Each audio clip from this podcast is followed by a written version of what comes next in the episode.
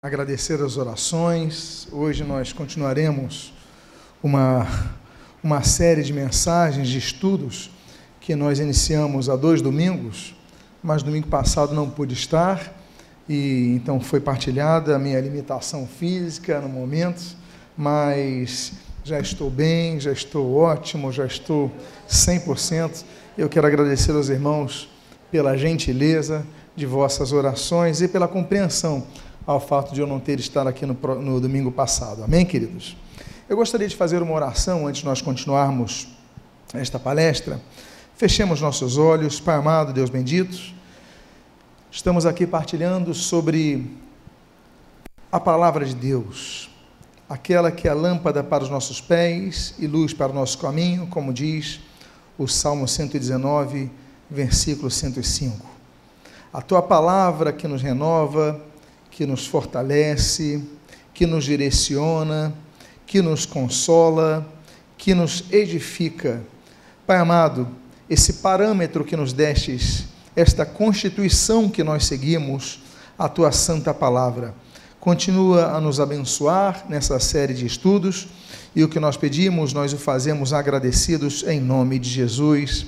Amém e amém. Eu quero dizer aos irmãos que essa série de mensagens, e hoje nós damos continuidade à segunda dessa série, a história da escrituração da Bíblia, ela, como mencionei no domingo passado, ela faz parte do Seminário de Ciências Bíblicas da Sociedade Bíblica do Brasil, a qual tenho é, tido o privilégio de servir. Então, essa é a minha palestra, a palestra que dou. Nesse ano estarei também dando uma outra palestra sobre a, a história dos, do desenvolvimento dos idiomas do Antigo Testamento, quebrando aquela ideia que o Antigo Testamento foi escrito apenas em hebraico e aramaico, mas esse é um outro assunto, uma outra palestra. Então, essa é uma palestra seminário de Ciências Bíblicas e também é baseada nesse livro, materiais utilizados no processo de escrituração da Bíblia, que está disponível inclusive ali na livraria da igreja. Se você tiver interesse nesses slides, todos os slides que eu estou publicando aqui, Todos eles estão disponíveis no meu site, você pode clicar ali martinholutero.org e ali você vai ter um menu chamado esboços. Aí é só você procurar na ordem alfabética ali história da escrituração na Bíblia e você vai ter todos esses slides. Por que, que eu falo isso? Porque tem muita foto, tem muita imagem, não é isso? Então, claro, você que gosta de anotar, anote. É, você que tem a memória mecânica, como é o meu caso, eu gosto de anotar tudo que eu ouço anote, mas se você desejar, os esboços estão, eh, os esboços e os slides estão lá disponíveis. Apenas recapitulando, nós começamos a falar sobre a história da escrituração da Bíblia, que a Bíblia não foi digitada no Word com corretor automático. Não foi feito assim. Não foi feito você salvando o arquivo no Dropbox. Não. Foi um trabalho contínuo que durou muitos e muitos anos por muitas pessoas mas é importante ressaltar que esse trabalho ele foi feito através das tecnologias vigentes nas épocas, porque não havia papel. Papel é uma invenção chinesa, muito posterior. Ah, então, é, e então vai, vai inventar o papel posteriormente, mas como é que foi escrita a Bíblia? Não foi no papel, não foi digitada, então nós começamos a falar sobre os vários materiais, nós mencionamos, eu quero saber se você se lembra de alguns para me ajudar a lembrar. Qual um dos materiais que nós mencionamos aqui é, com os quais a Bíblia foi escrita? Por exemplo, argila, tablete de argila, muito bem. Nós citamos alguns textos como de Jeremias. Pedras, muito bem. Citamos alguns textos como de Êxodo 20, não é isso? que mais?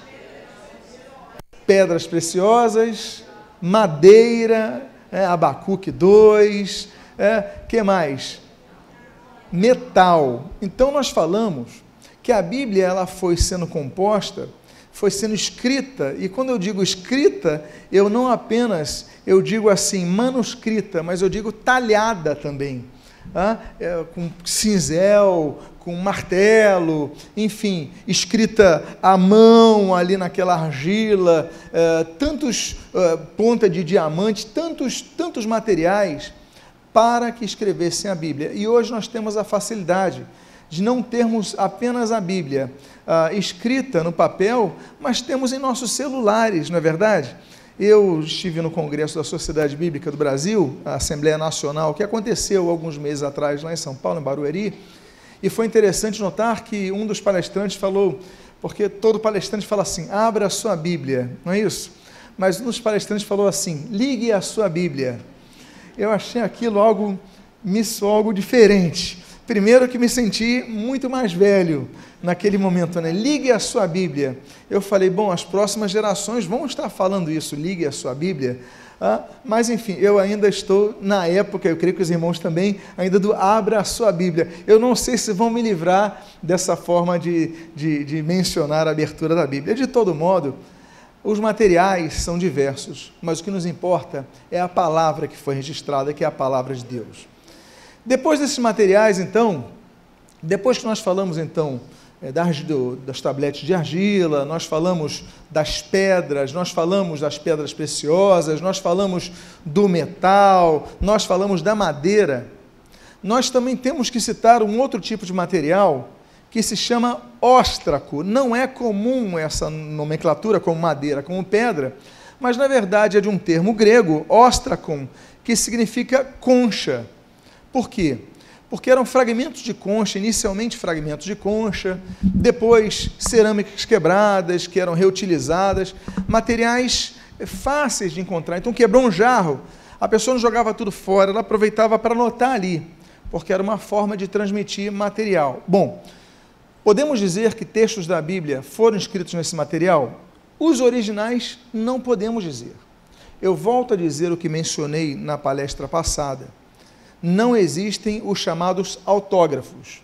O termo autógrafo, para nós, é uma coisa diferente, não é verdade? Mas, é, em termos de arqueologia, autógrafo é o material original.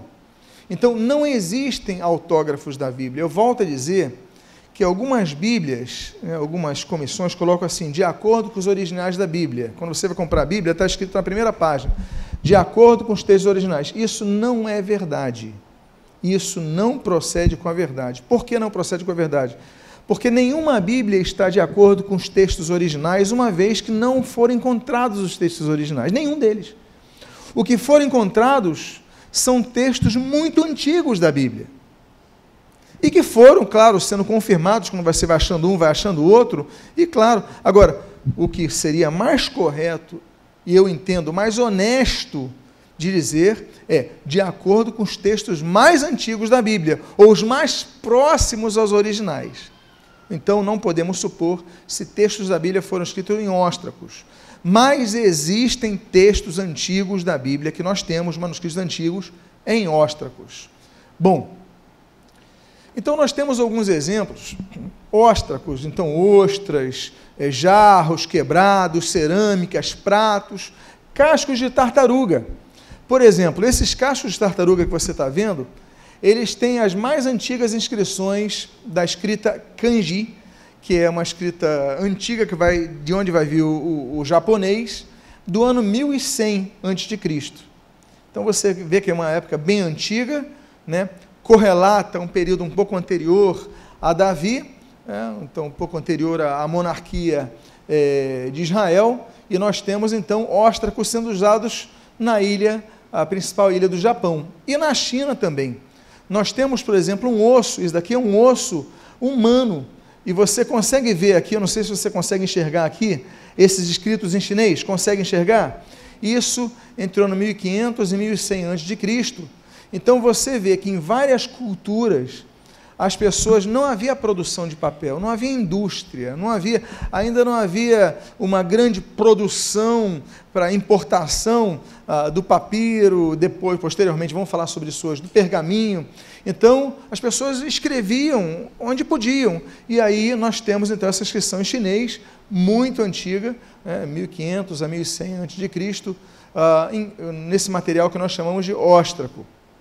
Bom, os egípcios, todos nós sabemos que dos papiros do Egito. Mas os egípcios escreviam no papiro quando tinham textos sagrados. Porque para eles o Nilo era um rio sagrado.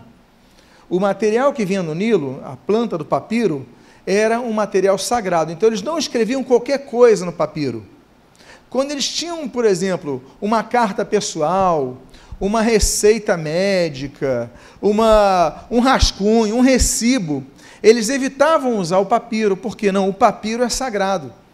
Então, só geralmente, só anotavam no papiro ou textos que falavam de divindades, textos sagrados, texto da, da vida após a morte, ou também escreviam no papiro os textos oficiais do faraó. Aí você fala assim, mas por que, que vai anotar textos políticos no papiro se era só sagrado? Eu quero lembrar vocês a diferença entre faraó e rei. A diferença do rei para o faraó é que o rei é humano, mas na percepção dos egípcios, o faraó era uma mistura de humano e divino. Ou seja, um ato político do faraó também era um ato religioso. Então você vai ver menções de guerras, de escravos dominados pelo faraó, a, a família do faraó. Ora, tudo isso é assunto religioso para os egípcios. Agora, não sendo assunto religioso, o, o resto era escrito em óstraco, ok? Nós temos, por exemplo, um contexto muito interessante de uma descoberta de 1935.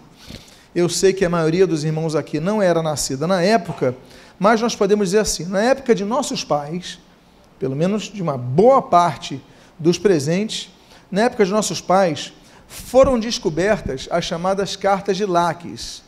Eram 21 óstracos. Por que, que isso é importante para nós que amamos a Bíblia? Quem aqui ama a Bíblia e ama estudar a Bíblia? Então, você que ama a Bíblia, por que, que isso é importante? Porque eles foram descobrir algo em 1935, que é algo historicamente recente.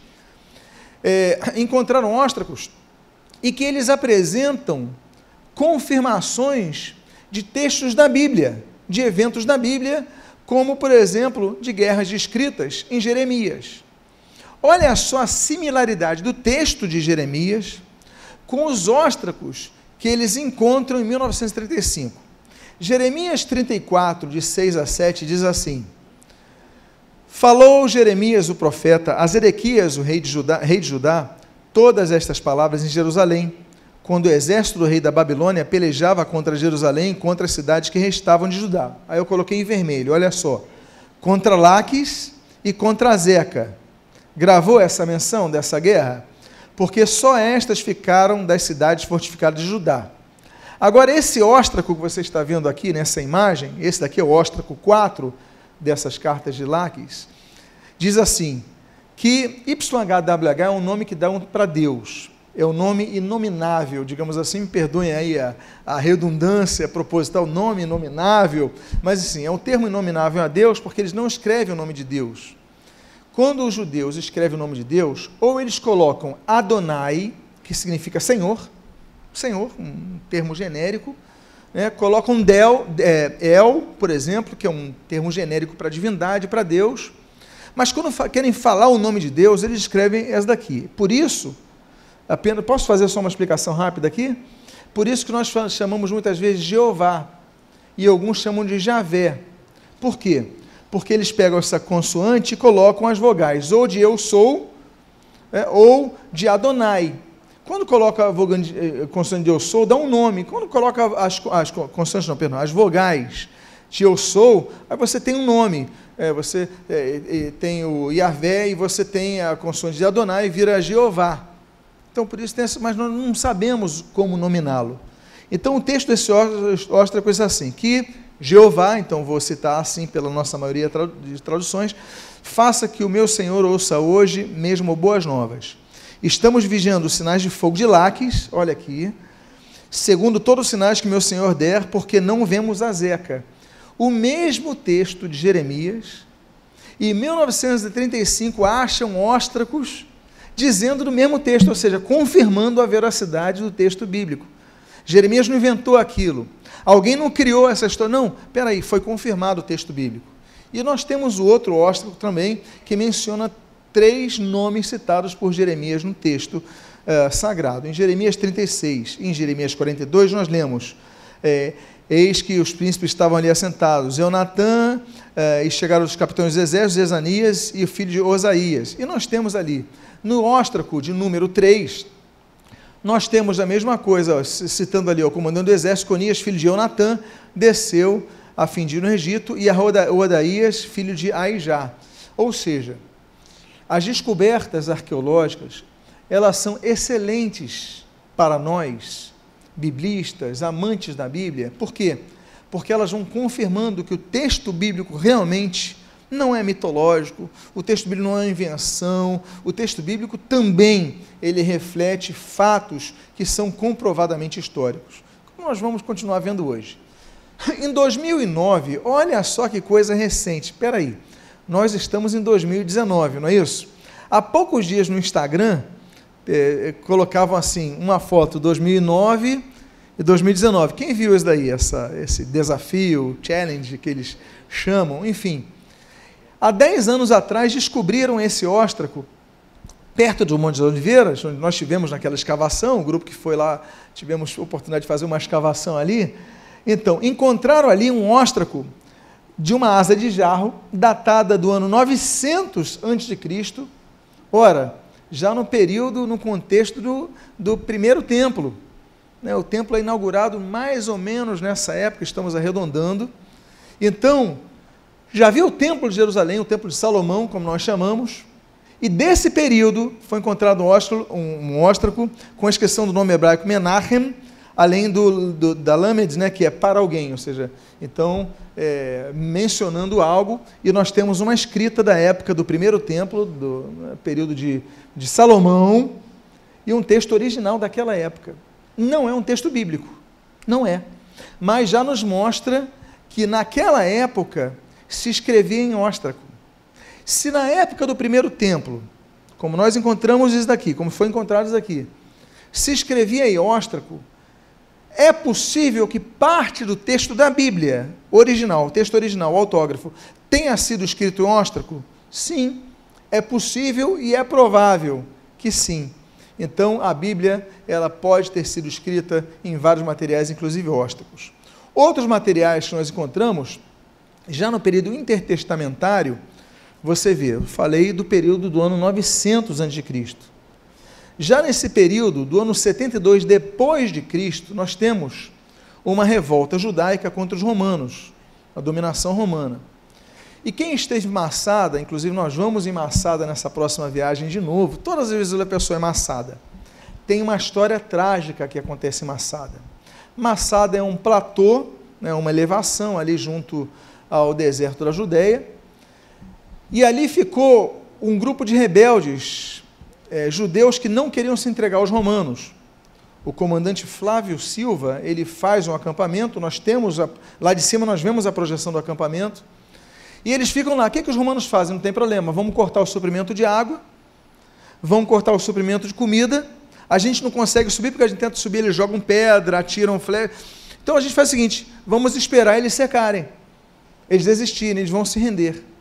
E aí a história trágica é o seguinte: são centenas de pessoas que já estão começando a passar mal, ter fome, ter problemas. E o, o nome do líder é Jair, né?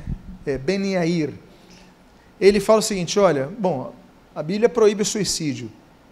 A gente não vai se suicidar, mas a gente também não vai se entregar aos romanos. A concepção dele é melhor morrermos do que nos tornarmos escravos. Então eles fazem um sorteio.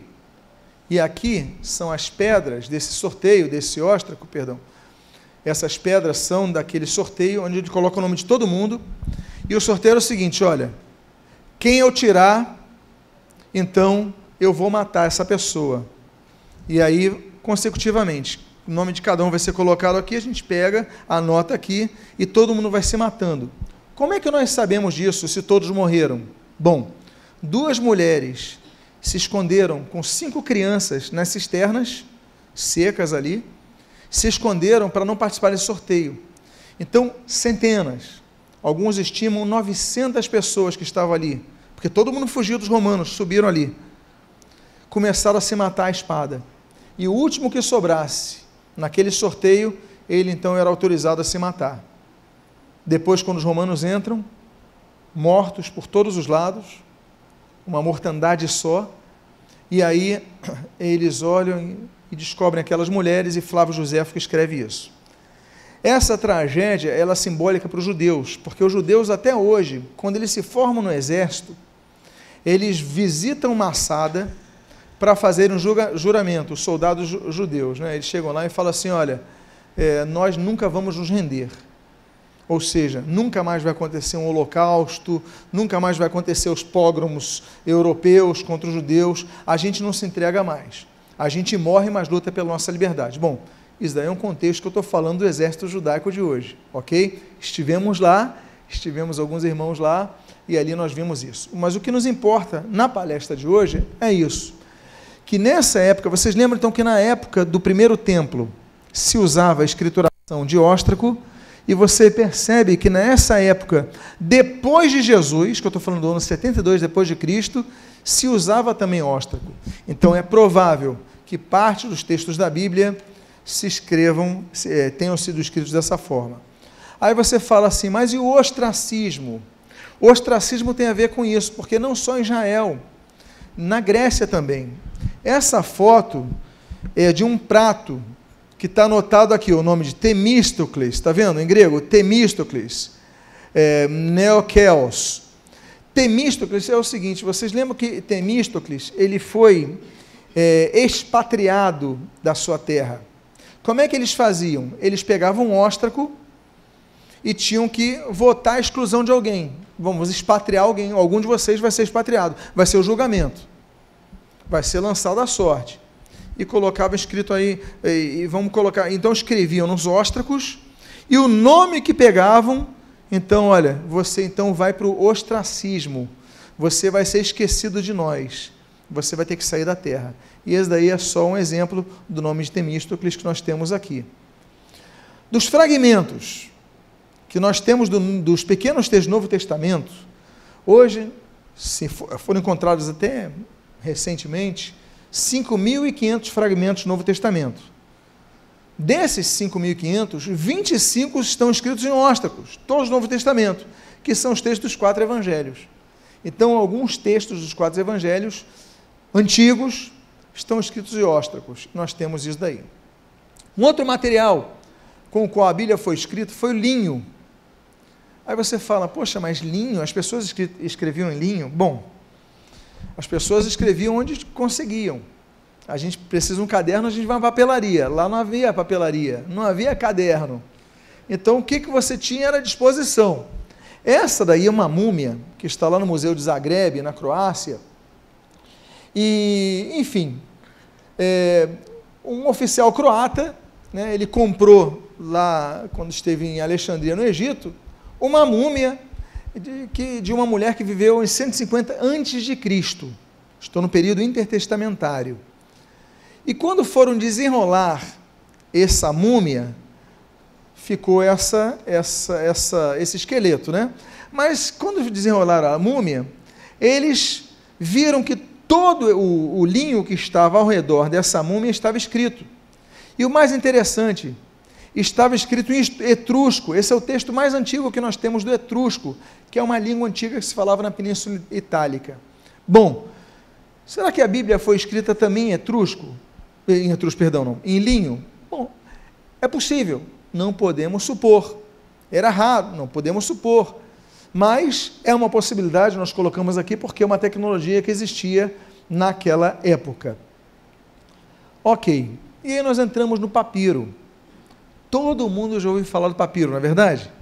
Afinal de contas, é um, um dos textos, um dos materiais, aliás, que nós temos mais textos antigos da Bíblia.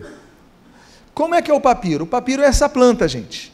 É o Cíperos papyrus, é uma entrecasca de uma planta aquática, ok? Não é uma planta que ela fica junto ao rio Nilo, né? fica ali, cresce ali. Ela mede 3 a 4 metros, claro que você vê uma maior de 6 metros e tal, mas enfim, na média 3. Então, uma planta alta, você vê de longe. Né? Estivemos com um grupo ali no, no Egito, em várias vezes passando pelo Nilo, olha ali, ali um grupo de, pap, de papiros, né? cíperos papiros. Então as pessoas viam, poxa, é alto, é alto, cresce rápido. Então, por ser alto, por crescer rápido, dava para fazer muito material. Ok? Então, ela crescia nessa região se você notar, não sei quantos aqui são afeitos a mapas, mas isso daqui é o Egito, aqui é a Península do Sinai, Aqui, por exemplo, aqui é o Monte Sinai, ok? As tábuas da lei. Israel ficou aqui nessa, nessa região por 40 anos. Essa região mais verde, você está vendo isso daqui em, em amarelo? Isso daqui do meu lado esquerdo, por exemplo, é o Saara, o deserto do Saara, ok? E você vê que esse verde vai descendo por aqui, levando vida? Isso daqui é o Rio Nilo. Essa região daqui, junto ao mar Mediterrâneo, é chamada de delta do Nilo. É a região chamada região do Gozen. A região do Gozen é onde, onde ficou o povo de Israel. Essa região, inclusive, é a região do Cairo, que é a capital. Pois bem, então você vê que essa região ela é muito irrigada, não tem problema da seca como nas outras. E onde passa o Nilo, você está vendo verde acompanhando? Então toda essa região é uma região de papiro. Então você vê que o papiro é um material muito abundante no Egito. E aí foi começada é, iniciada a produção do papiro no século 12 a.C., porque vai substituindo as pedras, vai substituindo a argila, vai substituindo materiais que quebravam, eram quebradiços. Porque tinha uma grande vantagem o papiro. Qual era a grande vantagem? A grande vantagem do papiro é a leveza, por exemplo, e o transporte. Isso daqui é um papiro que eu trouxe do Egito, eu já vou mostrar para vocês. Aqui, ó, esse daqui tem um no plástico, outro aqui está sem plástico, eu vou já passar para vocês verem. Mas olha só, é fácil de enrolar, ele dobra normalmente, né, tem essa facilidade de dobrar. Então, é um material leve, e aí os comerciantes começaram então a, é, a entender, poxa, é muito melhor eu levar uma escrita em papiro do que em papel, em, em pedra, do que em madeira, do que em argila quebradiça. Então, começou-se a sua produção, e essa foto eu tirei numa fábrica de papiro. Eu vou passar para vocês agora, eu vou pedir para que vocês passem de, de, de poltrona em poltrona, ok? E depois que o último ver, eu vou pedir só a gentileza de trazer e entregar aqui para a Cláudia. Pode ser assim? Os últimos das fileiras? Os flamenguistas, por favor, não peguem e saiam correndo, não, tá? Por favor, passem para o lado, viu? Mas como é que é feito o papiro? Isso? Aí vocês vão passando para o lado, enfim. É... O papiro ele é retirado, essa foto mostra então tudo. Você está vendo item número um, ele é retirado e colocado num vasilhame de água. Aqui tem uma água, para que ele não seque. Porque, ainda que seja uma região irrigada, mas os ventos são muito quentes, muito secos, vem o vento do Saara. Então você corta aquela, aquela entrecasca, ele seca, então você coloca essa entrecasca aqui nesse, nessa vasilhame. Aí depois disso, você pega o caule e corta ele do tamanho de uma um tamanho que você vai escrever. Então, por exemplo, a irmã pode levantar ali o papiro só para mostrar mais ou menos o tamanho, o tamanho da escrita. Olha, esse tamanho mais ou menos que você corta, tá vendo? É mais ou menos o tamanho que está ali. Muito obrigado. Então você corta em, em pedaços que vão ser depois enrolados.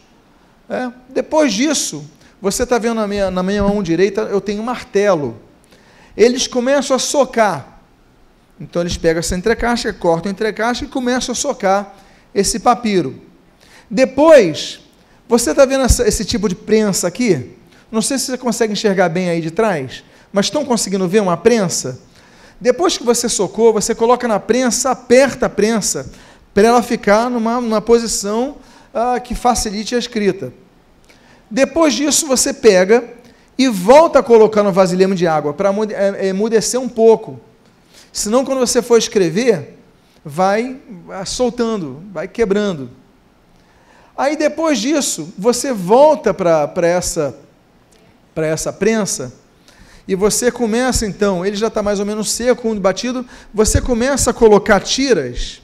É, eu vou pedir a gentileza, posso pegar um desses papiros aqui, só para mostrar para os irmãos? Tanto faz só para mostrar para os irmãos, é, eu já lhe devolvo, irmã. Eu só vou mostrar uma coisinha. Se, não sei se você consegue reparar, mas você consegue ver que tem linhas horizontais e verticais daí? Consegue ver contra a luz? Ok? Então você vê que eles colocam umas tiras na, na vertical, outras tiras na horizontal e aí prensam. Por quê? Porque uma vai ficar mais ou menos colada na outra. Ok? Então, muito obrigado. e aí então já vai sair na forma final do que nós chamaríamos de algo mais próximo ao papel. E aí nós temos o processo completo. Nós temos em natura, ok? Aqui o, o, a planta do papiro. Nós temos ela seca, está vendo aqui? Tanto a planta sem, sem trabalho, como o próprio papiro que eu mostrei para vocês, já seco, aqui pronto para escrita. E nós temos um manuscrito da Bíblia, já escrito no papiro. Você está vendo aqui a proximidade? Esse é um manuscrito antigo da Bíblia, e aí já com texto grego em cima, pronto. É possível que alguns textos veterotestamentários do Antigo Testamento tenham sido escritos em papiro? Bom, é possível. Agora, o que nós sabemos é que é muito provável que os textos do Novo Testamento tenham sido feitos, escritos em papiro. Nós temos, por exemplo, a segunda carta de João. A segunda carta de João, nós temos a menção ao papiro. É mencionado no texto da Bíblia que foi escrito em papiro. Como? O apóstolo Pedro, ele vai usar um termo chamado carto. Algumas das Bíblias que nós temos traduzem como papel, mas não é papel porque não existia papel naquela época, naquela região. Não existia papel. Então não pode ter sido papel. Agora, por que, que nós dizemos que o carto, daí vem a palavra carta, é papiro? Porque quando não é papiro, eles escreviam membrana. Membrana, né, é, então tem a ver com, com, a célula animal, não é isso? Então, uh, são os pergaminhos, porque pergaminho é material animal, é couro de animal. Então, em 2 João nós lemos o seguinte, olha, olha o texto ainda tinha muitas coisas que vos escrever. Não quis fazê-lo com papel, olha aqui o termo, carto e tinta, pois espero ter convosco e conversaremos de viva voz. Calma, jovens, esse viva voz não é o celular, tá bom? Para que a nossa alegria seja completa. 2 João, versículo 12. Então, a tradução da Bíblia coloca papel, não é papel, porque não existia papel, então, Carto apontava para o papiro. Portanto, a segunda carta de João, ela é escrita em papiro, como nós podemos perceber. Nós temos alguns papiros com textos antigos do, do Novo Testamento, como esse de Mateus, por exemplo, que é datado já do ano 250 depois de Cristo, mas é um papiro muito antigo que nós temos, de Mateus 1 e alguns versículos, e aí foram sendo descobertos novos papiros ao longo dos séculos, e aí eu tenho uma relação dos papiros do Novo Testamento em vários locais, ó, Universidade de Pensilvânia, Museu Arqueológico da, de Florença, a Biblioteca Nacional da Áustria, Biblioteca Nacional da França, Livraria, é, Biblioteca, Britânica, é, Biblioteca Britânica, Museu Britânico, enfim. Então nós temos vários locais onde você pode encontrar os manuscritos da Bíblia do Novo Testamento ali em papiro. Uma das mais raras é a que está na Irlanda, né, a coleção de Chester Beatty, que tem é, nove papiros, que são esse daqui é um deles, né, esse daqui é o papiro do livro de Ezequiel, Daniel e Esther, ok? Então, um papiro longo, isso aqui é uma, apenas uma das páginas. Né, então, aqui você tem é, papiros muito antigos da relação do Antigo Testamento, mas geralmente, eu volto a dizer, são é, textos muito antigos, ok? Muito antigos. Então, a maioria do Novo Testamento e aqueles do Antigo Testamento que eu não mencionei de vocês, Chester Beatty, que estão na Irlanda e Dublin, você pode também ver de Antigo Testamento, que são mais raros. Vamos para mais um material. Eu vou avançar mais no material que talvez seja o mais conhecido, que é o pergaminho. O pergaminho ele é melhor do que o papiro. Por quê? Quem aqui está com papiro? Os irmãos estão com papiro. Você está vendo que se você forçar um pouquinho, ele vai esfarelar. É, ele vai. Ele não, é, não tem a condensação, é fácil de rasgar, é fácil. O, o pergaminho ele é mais resistente. Vai ser, por isso, ter mais durabilidade. Por causa disso, vão ser encontrados mais textos bíblicos antigos do pergaminho que do papiro, porque eles duram mais. Porque o papiro no deserto, ele, ah, o calor, então vai quebrar rapidamente. Bom, o surgimento do pergaminho, o pergaminho ele surge por um motivo político, Pastor, é motivo político? Não foi científico? Sim, foi científico, mas o motivo foi político.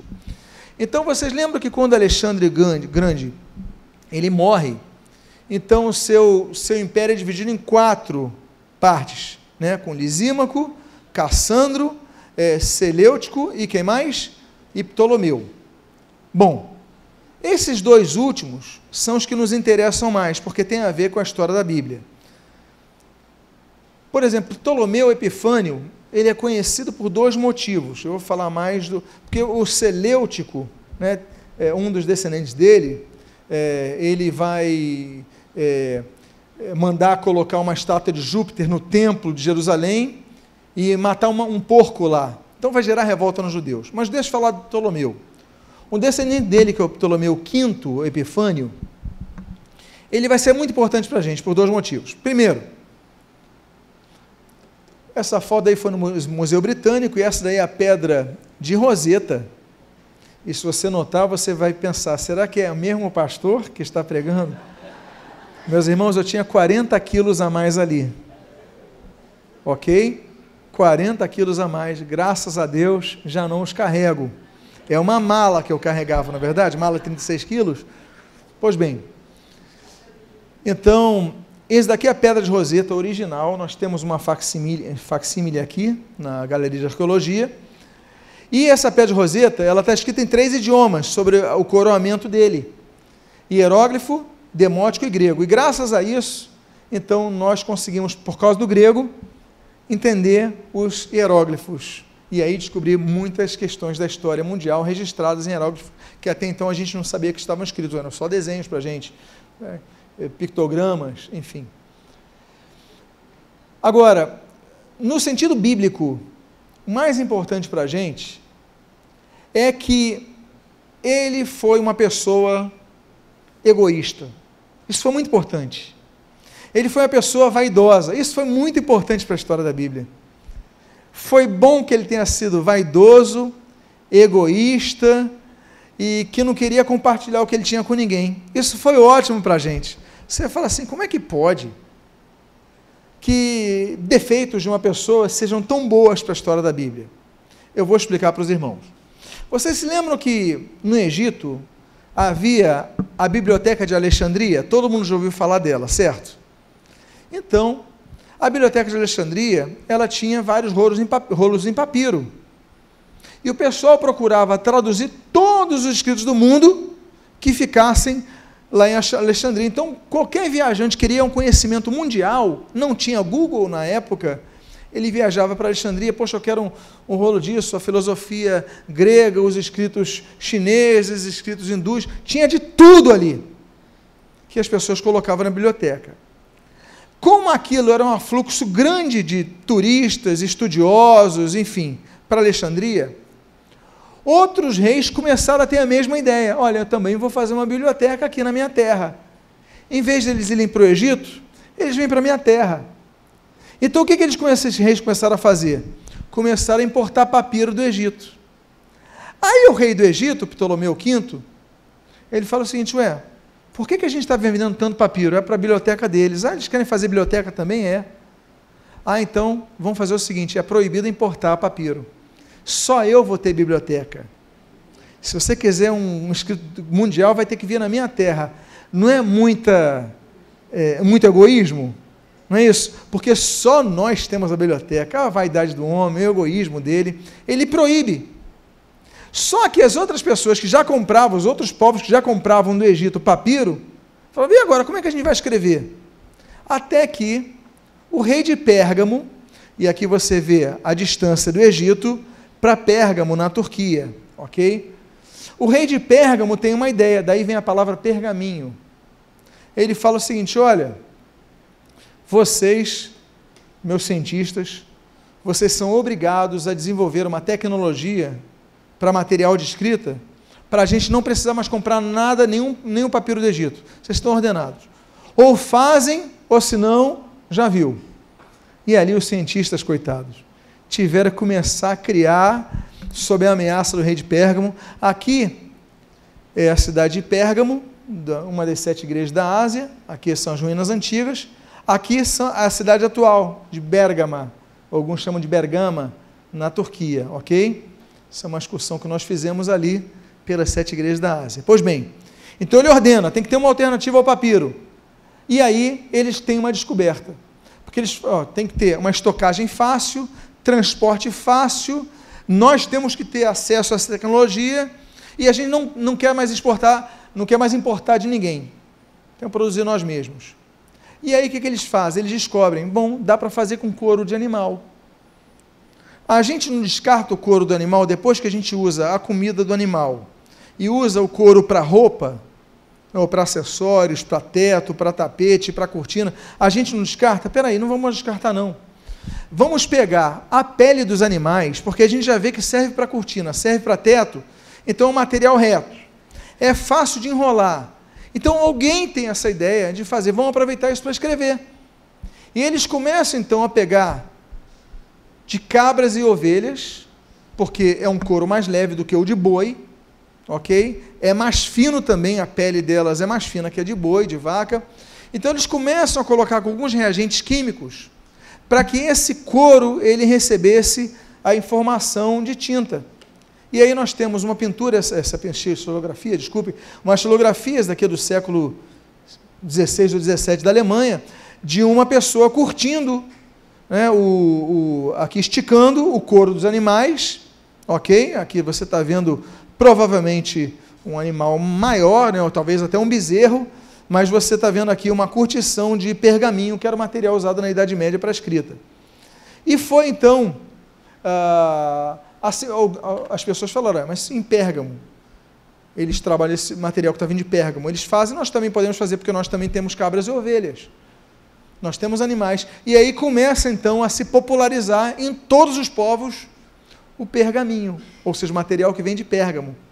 E com isso, as importações do Egito caem, as exportações do Egito, as importações desde o Egito caem, é o governo passa a ter crise financeira por causa da ganância do sujeito, não impediu os outros terem suas bibliotecas. Não foi bom nesse sentido? Enfim, todo mundo se libertou disso. Por que, que foi muito popular? Primeiro, facilidade de material disponível. Todo mundo aproveitava rebanho. Todo mundo tinha rebanho para comer. Usava para roupa, usava para esse mobiliário da casa, bom, agora vamos usar para escrever também. Segundo, cai o preço, pelo mesmo motivo. Já vai ter que matar o animal de qualquer maneira para comer, então a gente aproveita, não gasta nada mais, é só a curtição, colocar alguns reagentes químicos para facilitar. Terceiro, não precisamos gastar dinheiro com importação, nem as taxas governamentais do Egito. Fica mais barato para a gente. Quarto, mais durável que o papiro. O papiro é muito fácil, muito frágil. E aí nós temos um exemplo de um material que serve para pergaminho. Então nós temos aqui na galeria da Bíblia, aqui na igreja, todos esses materiais que vocês vão ver quando sair da igreja, vocês sempre percorrem eles, são todos pergaminhos. Todos esses materiais que vocês estão vendo são pergaminhos do século XVI, do século XVII, são páginas da Bíblia porque as pessoas usavam pergaminho, mas só que não tem. Você não sabe que é de um animal porque não tem esse formato, porque estão recortados de maneira retangular. Mas são pergaminhos, chamados pergaminhos texturizados. Ok? E aí então eles começam a desenvolver isso, e o pergaminho só vai ser substituído de maneira definitiva com o surgimento do papel. O Brasil é um dos poucos países, existem alguns países sim, os próprios países que ainda produzem material em pergaminho. Você sabia disso? Uma curiosidade? A Casa da Moeda, ela emite alguns títulos das letras do Tesouro Nacional em pergaminho. Alguns países fazem isso, e não em papel moeda. Enfim, mas só uma curiosidade. Agora, o pergaminho na escrituração da Bíblia. Bom, em primeiro lugar, é importante dizer que no período do Novo Testamento, todas as regiões dos autores sagrados, Judéia, Síria, Ásia Menor, que é a Turquia hoje, Grécia e Roma, Todos eles, Itália, todos eles já tinham à disposição um pergaminho. Então é provável que grande parte dos materiais do Novo Testamento tenham sido escritos em pergaminho. E nós vemos, por exemplo, algo muito interessante da, das duas tecnologias de material de absorção de tinta na Bíblia. O apóstolo Paulo. Quando o apóstolo Paulo escreve a sua derradeira carta, vai escrever a Timóteo, ele vai mencionar dois materiais, sendo que um deles é pergaminho. Olha o que ele diz aqui em 2 Timóteo 4,13. Quando vieres, traze a capa que deixei em Trode, em casa de Carpo, bem como os livros, aqui em grego Biblia, especialmente os pergaminhos, aqui em grego membranas. Ora, membrana é material celular, é material animal, não é isso? Membrana animal, não é isso? Então ele fala assim, olha, especialmente os pergaminhos, traz as membranas para mim. É como ele falava, nós traduzimos aqui porque sabemos que eram pergaminhos. Em outras palavras, e ele coloca aqui bem como os livros, Biblia. Ou seja, ele faz, traz os Biblia e traz as membranas. O que nos leva a supor que o apóstolo Paulo, ele pede para que levasse a ele os materiais que estavam enrolados, porque Biblia é rolo. Então, provavelmente aqui se tratem de papiros e aqui, com certeza, se tratam de pergaminhos. Portanto, no período da escrituração do Novo Testamento, eles usavam comumente, liam comumente os dois materiais, porque estamos nessa fase de transição. Ok, meus amados? Agora, olha que coisa interessante. Me permitam fazer uma pequena e simples análise textual de um texto de Apocalipse, capítulo 6, versículo 14. Por quê? Para que a gente aprenda um pouco a, a entender algumas divergências de tradução, fazendo uma análise um pouco crítica a esse respeito. Eu coloquei algumas traduções desse texto usando as traduções. Ara é Almeida Revista Atualizada, que é a que a maioria de eh, nós costumamos utilizar, a maioria da igreja evangélica utiliza. Geralmente a igreja brasileira, na maior parte, usa Ara, que é a Almeida Revista Atualizada. As Assembleias de Deus, elas oficializaram o uso da ARC, que é a Almeida Revista e Corrigida, nos anos 60, mas geralmente os assembleanos e as igrejas que saem, saíram das Assembleias de Deus usam a ARC, a revista e corrigida. E as demais denominações, Nova Vida, Batista, Metodista, Nova Vida nova, é, recente, é, Batista, Metodista, Presbiteriana, é, as demais usam a Almeida Revista Atualizada. E agora, em 2017, lançaram a nova Almeida Atualizada. As duas dizem o seguinte: o céu recolheu-se como um pergaminho quando se enrola. Na versão católica romana da Ave Maria, AM, de 1959, diz assim: E o céu desapareceu como um pedaço de papiro que se enrola. Aí já começamos a perguntar: era pergaminho ou era papiro? Aí nós vamos na LTLH, uma versão, a nova, é, a nova tradução de linguagem de hoje, do ano 2000. O céu desapareceu como um rolo de papel. Ora, papel? Mas não existia papel na Bíblia. Então, mas é claro, nós entendemos que a ideia da NTLH é facilitar o entendimento, não é isso? Ah, o objetivo deles é esse. Então, eles já temos ali pergaminho, papiro, papel. E a ARC, que é essa que a Assembleia de Deus usa, a da versão de 1995, diz: o céu retirou-se como um livro, ou rolo, eles colocam assim, que se enrola. Qual dessas é a tradução mais correta, mais fiel? aos originais? Ninguém sabe, porque não temos originais. Muito obrigado. Mas qual é a tradução mais próxima aos textos mais antigos? Bom, o pergaminho da Almeida Revista Atualizada da Nova Almeida Atualizada, o papiro da Ave Maria ou o papel da nova tradução da linguagem de hoje? Aí vamos aos trechos gregos mais antigos. Eu uso dois. Textos Receptos, 1894, que, aliás, as versões mais antigas são as que os reformadores usaram, e o Nestle Island, Nestle Island que de 1895, mas revisada por Metzinger em 1993. Olha o que, que diz. As duas são muito parecidas, eu vou ler a de baixo, porque tem a diacrítica, é mais fácil para a leitura. Ó, Kai Uranos apecoriste os biblion elissomenon você vê que os dois textos, o Textus Receptus e o Nestle, Nestle Aland, dizem Biblion no texto mais antigo em relação ao original. Biblion significa literalmente rolo, ou também livro, mas é mais rolo. Então, por que, que a Almeida Revista Atualizada a Nova Almeida Atualizada usaram pergaminho? porque ele se baseia num texto parecido que temos em Isaías. Isaías 34, versículo 4, diz assim: Todo o exército do céu se dissolverá e os céus se enrolarão como um pergaminho. Se você notar o hebraico aqui, está Sefer. E Sefer, em hebraico, uh, nós temos que voltar aqui, mas Sefer em hebraico também significa isso, rolo. Então, talvez a versão mais próxima à realidade seja a questão dos, ah, dos, dos rolos antigos, ah, da versão da, da revista corrigida que fala que estavam enrolados como num rolo ou livro, mas não em pergaminho, não em papiro, não material, ok? Não podemos dizer, nem com base no texto de Isaías, uma vez que ele fala do Sefer, fala do rolo do livro que era lido, ok? No próximo domingo nós entraremos na fase final desse estudo. Eu espero que vocês estejam sendo edificados, conhecendo mais da Bíblia Sagrada, esse livro que nós amamos, esse livro que nos norteia, esse livro que nos edifica, esse livro que nos restaura.